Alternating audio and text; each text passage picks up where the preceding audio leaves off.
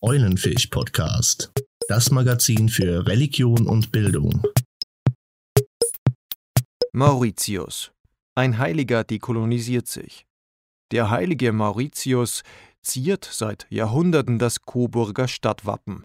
Dabei sorgt die Darstellung des Heiligen als Coburger Moor für Kritik. Gleichzeitig ermöglicht der heilige Mauritius eine Diskussion auf Augenhöhe über die kulturelle Diversität und Identität. Von Frank van der Velden. Dekolonisierung. Ein Kulturkampf?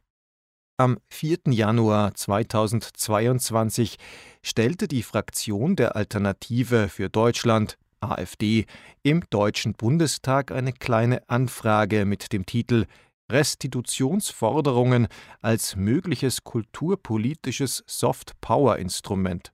Darin möchte sie wissen, ob sich die Bundesregierung von der Rückgabe von Kulturgütern an afrikanische Staaten einen Imagegewinn für Deutschland erhofft.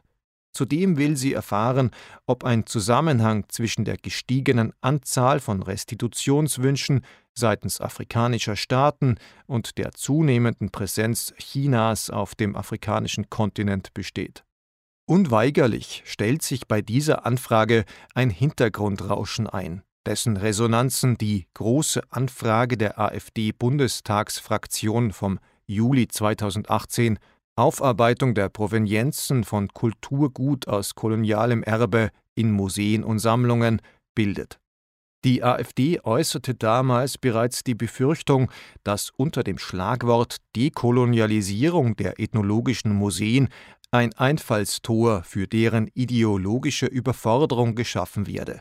Es müsse Sorge getragen werden, dass unter dem Siegel der Aufarbeitung der Provenienzen von Kulturgut aus kolonialem Erbe nicht Ideengut in die ethnologischen Sammlungen des Humboldt-Forums hineingetragen wird, das diese zum Schauplatz ideologischer Einflussnahme mutieren lassen könnte so wurde auch die neue Kleine Anfrage vom Januar 2022 durch eine Rede von Kulturstaatsministerin Claudia Roth am 10.12.2021 ausgelöst, in der sie eine Dekolonialisierung unseres Denkens, unserer Sprache, eine Sensibilisierung mit Orten, wo Erinnerungskultur auch in diesem Bereich überhaupt erstmal beginnt, einforderte.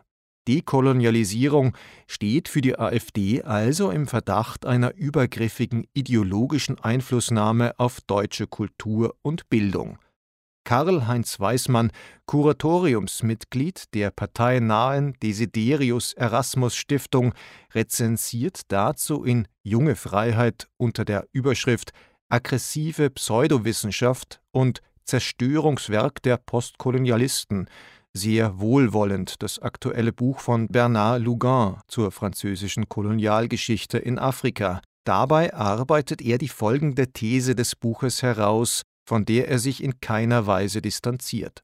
Im Zentrum steht dabei die These, dass alles, was wir in der letzten Zeit an Wokeness, Black Lives Matter, Denkmalsturz, Antirassismus und Diversity-Propaganda erlebt haben, zu den Folgewirkungen eines Kulturkrieges gehört, die er seit den 1960er Jahren nur ein Ziel kennt die Auslöschung all dessen, was weiß und männlich ist und irgendwie auf die europäische Hochkultur zurückgeht.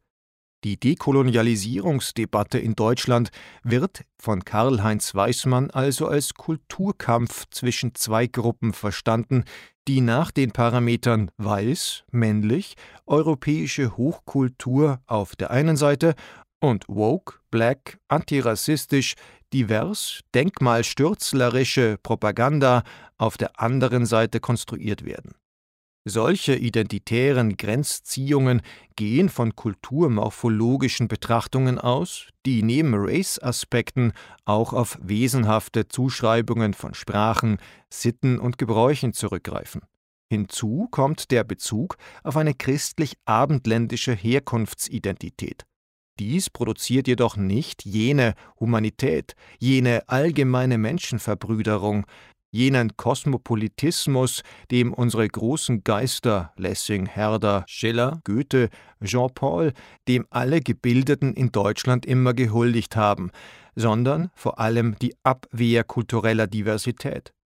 Sind People of Color, antirassistische Wokeness und Diversität in Bezug auf Kultur und Gender also Ausschlusskriterien für eine deutsche Identität? Ist deren Abwehr ein notwendiger Schicksalskampf zur Verhinderung eines Untergangs des Abendlands?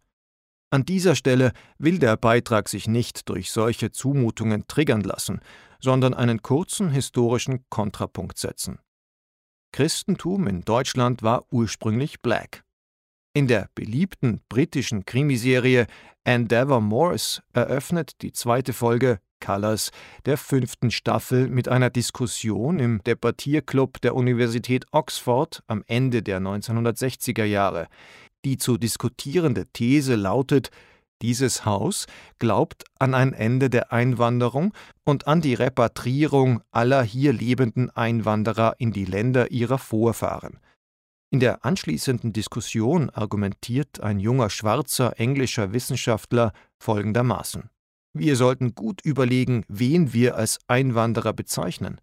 Die schwarzen Menschen sind schon viel länger hier als die Angeln, die Sachsen, die Jüten und die Normannen, die Hugenotten. Lange bevor viele ihrer Vorfahren dieses grüne, charmante Land betraten, waren es die Nubier, die auf dem Hadrianswall Wache standen, und der nun vorliegende Antrag verlangt, dass alle hier lebenden Einwanderer in die Länder ihrer Vorfahren zurückkehren sollen. Nun, wenn das der Fall ist, kann ich nur sagen, gerne nach ihnen.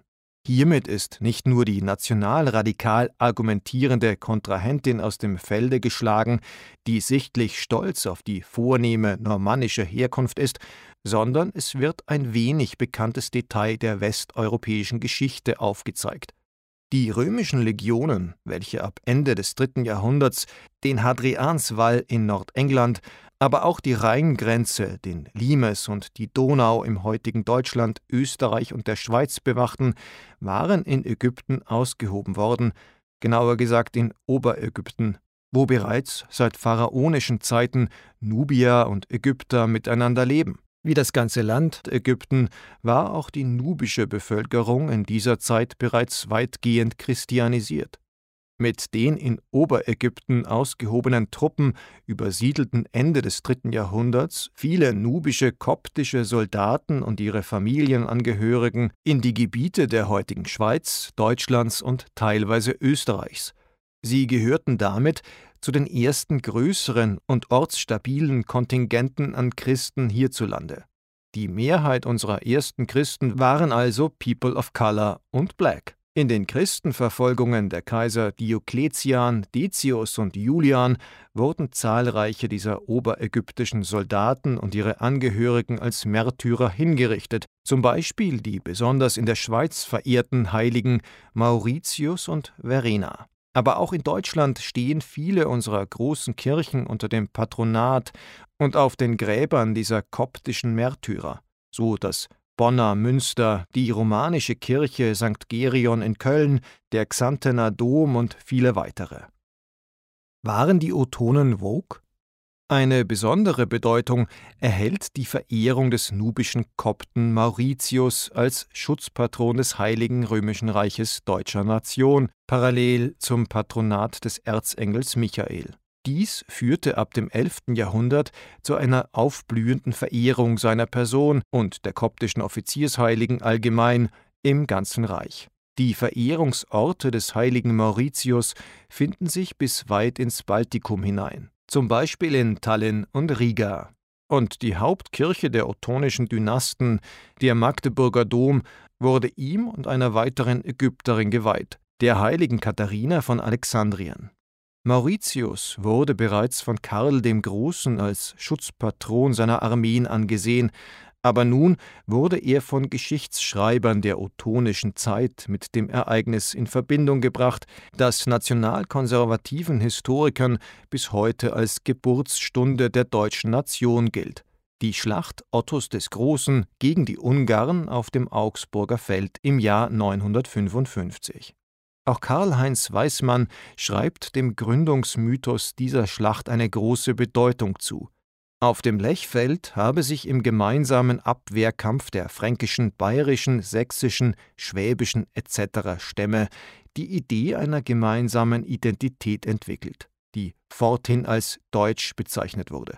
Otto ließ seinem Heer das wichtigste Reichskleinod, die heilige Lanze, mit der Christus am Kreuz durchbohrt worden sein soll, vorantragen und kämpfte unter dem Banner des heiligen Erzengels Michael.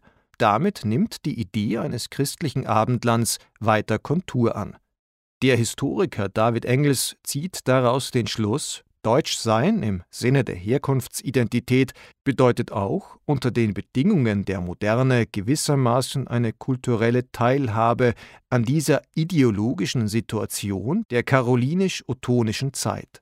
Offensichtlich wird von beiden Historikern darunter ein Amalgam von weißen Männern und Frauen mit einer christlich kodierten Militanz verstanden, die im steten Abwehrkampf gegen kulturell und religiös diverse Fremdmächte stehen.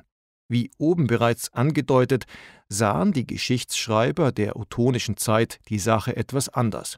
Nach ihrer Zuschreibung soll die heilige Lanze im Besitz des heiligen Mauritius gewesen sein und über diesen Bezug wird ein Saint of Color zum Role Model christlichen Rittertums und zum Patron des Deutschen Reiches aufgebaut. Die Kaiserchronik von 1066 findet nichts dabei, diese Konstruktion herzustellen. Der heilige Mauritius, der zur römischen Zeit in der heutigen Schweiz und dem Südwesten Deutschlands lebte, steht somit an einer zentralen Stelle der kulturellen Repräsentanz des Heiligen Römischen Reiches deutscher Nation. Natürlich haben weder die heilige Lanze noch ihre Zuschreibung an den heiligen Mauritius mit historischen Fakten zu tun, sehr wohl aber den mit narrativen Konstruktionen kultureller Zugehörigkeit zu einer Nation, die auf der Suche nach sich selbst ist. Ebenso wenig kann von einer Wokeness der ottonischen Geschichtsschreibung die Rede sein. Aber sehr wohl wird deutlich, dass die ottonischen Geschichtsschreiber kein Aufhebens um Race-Aspekte und Herkunftsidentität machten, wenn es darum ging, einen Menschen als kulturell zugehörig anzusehen. Hier liegt der Unterschied zu heutigen Historikern aus dem nationalradikalen Spektrum, die zwar die Reichskleinodien als wichtige Faktoren einer deutschen Identitätsbildung sehen, die traditionelle Zuschreibung der heiligen Lanze an den Nubia Mauritius aber verschweigen.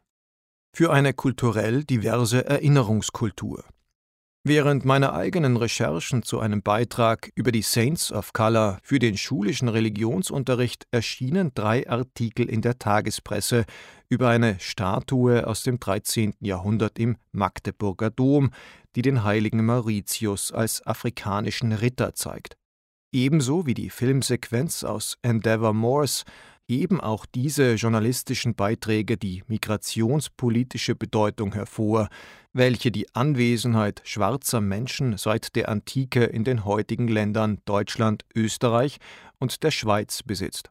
Dabei steht der Beitrag von Thomas Gerlach in direktem Zusammenhang mit der Landtagswahl in Sachsen-Anhalt vom 6. Juni 2021, bei der ein stärkeres Abschneiden der AfD befürchtet wurde, die mit zuwanderungsfeindlichen Parolen warb. Der Magdeburger Dom mit der Grablege Otto des Großen steht vis-à-vis -vis zum besagten Landtag. Thomas Gerlach beschreibt die 800-jährige Mauritius-Verehrung in Magdeburg als einen Lichtblick in dieser aufgeheizten migrationspolitischen Debatte. Und so ist der Domplatz Versammlungsort vieler politischer Gruppierungen, auf der Nordseite der Landtag, im Süden der Dom und zwischendrin viel Platz für Protest, natürlich auch für die Aufzüge von AfD-Anhängern und Patrioten gegen Asylchaos, kulturelle Überfremdung und natürlich für die Rettung des Abendlandes. Claudia Becker legt den Fokus dagegen auf die Frage der kulturellen Repräsentanz schwarzer Menschen in Deutschland. Die um 1240 entstandene Mauritius-Skulptur gilt als eine der frühesten realistischen Darstellungen eines Schwarzafrikaners nördlich der Alpen. Nicht immer und nicht überall blieb es aber bei solchen realistischen und empathischen Darstellungen, besonders ab der späten kolonialen Epoche finden sich zahlreiche Darstellungen des heiligen Mauritius, die Stereotype und teilweise rassistische Züge aufweisen. Besonders prominent wurde im Jahr 2020 die Auseinandersetzung um das Wappenschild der bayerischen Stadt Coburg, den sogenannten Coburger Mooren. Bis heute streiten sich in Coburg Menschen, die dieses Wappen als verletzend empfinden, mit Verteidigern der Tradition. Immerhin verbindet sich mit dem Stadtwappen auch eine kulturpolitische Widerstandsgeschichte. Während die Nationalsozialisten den Coburger Mooren entfernen ließen, weil er nicht in eine deutsche Stadt passe, reaktivierten die Stadtväter das traditionelle Wappen nach dem Zweiten Weltkrieg, weil sie in diesem Punkt eine andere Meinung vertraten. Claudia Becker sieht in dieser Auseinandersetzung auch ein Stück überraschender Gedenkkultur, denn Mauritius zeigt, dass es neben all den unfassbaren Auswüchsen von Rassismus in der deutschen Geschichte auch das gab. Die Verehrung eines Schwarzen, der durchweg mit positiven Eigenschaften verbunden wird, mit Heldenmut und Standhaftigkeit, mit Glaubensstärke, Mitleid und Opferbereitschaft. Der Beitrag des heiligen Mauritius zur Dekolonialisierungsdebatte. Zum Abschluss dieses Beitrags sei die These aufgestellt, dass eine Dekolonialisierungsdebatte in Deutschland so lange erfolglos bleiben wird, wie deutsche Identität über die Abwehr unserer eigenen kulturellen Diversität definiert wird und solange der Widerstand dagegen als Denkmalsturz gilt. In diesem Sinne geht es bei der Dekolonialisierungsdebatte nicht nur um den Blick auf den kolonisierten anderen und das ihm angetane Unrecht. Vielmehr müssen auch die eigenen Konstruktionen von Zugehörigkeit, Rassismus kritisch geklärt werden. Dies schließt eine Diskussion auf Augenhöhe um die Angemessenheit von Darstellungen des heiligen Mauritius, der Saints of Color und aller People of Color in Deutschland ein siehe Coburg. Grundsätzlich aber lässt sich kein ursprünglicher Zustand einer exklusiv weißen christlichen Kultur in Deutschland plausibel machen, zu dem kulturelle Diversität als fremder Faktor nachträglich hinzugekommen sei. Andersherum wird ein Schuh daraus. Unsere ursprüngliche kulturelle Diversität wurde in späterer Zeit entweder verdrängt oder, wie beim sogenannten Coburger Mooren, nur noch in Form ihrer kolonialistischen Verzerrung erinnert. Die Geschichte dieser ideologischen Deprivation lässt sich von der deutschen Geschichtsschreibung des ausgehenden 19. Jahrhunderts bis zu den nationalradikalen Historikern unserer Zeit nachvollziehen. Über den Autor Dr. Frank van der Velden ist Studienleiter für interreligiöse Bildung im Diözesanbildungswerk des Bistums Limburg und bischöflicher Beauftragter für Islamfragen